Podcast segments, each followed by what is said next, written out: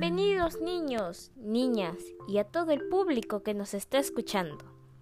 El día de hoy, Joyce y yo, Bárbara, vamos a informarles sobre una fecha muy importante. Para comenzar, yo les tengo una pregunta. ¿Ustedes saben qué se celebra el 8 de marzo? Muy bien, se celebra el Día Internacional de la Mujer.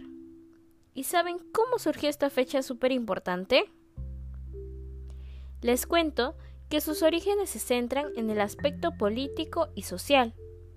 Todo empieza en el año 1910, cuando 100 mujeres se reunieron en Dinamarca para representar a su país en una conferencia por dos principales motivos.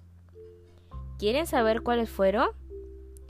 Pues el primero se dirigía a rendir homenaje a los diferentes movimientos que se levantaban a favor de los derechos de la mujer. El segundo era incitar al voto universal femenino, ya que sabemos que años atrás las mujeres no podían votar. En esa misma conferencia se escuchó una propuesta muy importante. ¿Saben cuál es? Exacto. La propuesta era sobre el establecimiento de un día en conmemoración a las mujeres, pero en un principio se pensó para el 19 de marzo. ¿Qué pasó entonces? Bueno, por las fechas que ocurrió un terrible acontecimiento. Una fábrica en Nueva York se había incendiado con 140 trabajadoras dentro. Es por eso que se comenzó a discutir sobre un cambio en las leyes norteamericanas laborales, en el que el reclamo principal vino de parte del sindicato de mujeres. Pero ¿por qué el 8 de marzo? En 1917 habían muerto más de 2 millones de soldados rusos en la Primera Guerra Mundial. Por esta situación, miles de mujeres se declararon en huelga y salieron a las calles exigiendo pan y paz. Esta fecha era el 23 de enero en el calendario ruso, pero el 8 de marzo en el calendario gregoriano. Y desde ese entonces, a más de 100 años de esos sucesos, las mujeres siguen levantándose por sus derechos.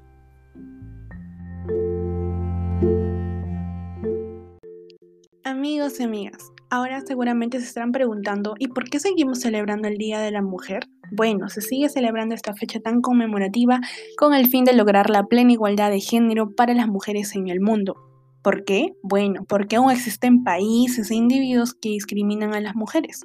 Un ejemplo de ello es la brecha salarial de género que persiste en todo el mundo y las mujeres que todavía no están presentes en igual número en los negocios o la política.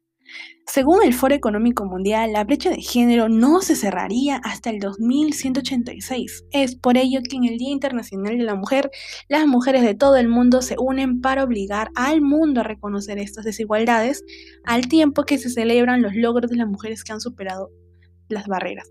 Pero ¿de qué desigualdades y logros estamos hablando? Bueno, en nuestro país, con respecto a desigualdades, estamos hablando de una alta tasa de feminicidios. Uno de estos, eh, en el 2020, por ejemplo, se reportaron 132 feminicidios, 94 de ellos durante el estado de emergencia. Pero todos no son malas noticias, también tenemos logros.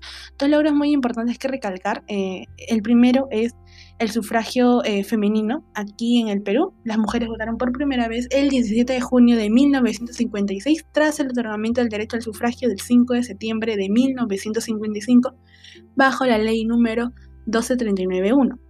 También otro logro muy importante que se debe recalcar es la ley número 28983, que es la ley de igualdad de oportunidades entre mujeres y hombres. Particularmente en el artículo 4, numeral 3, se señala que es la obligación de la administración pública incorporar y promover el uso del lenguaje inclusivo en todas las comunicaciones escritas y documentos que se elaboren en todas las instancias y niveles de gobierno.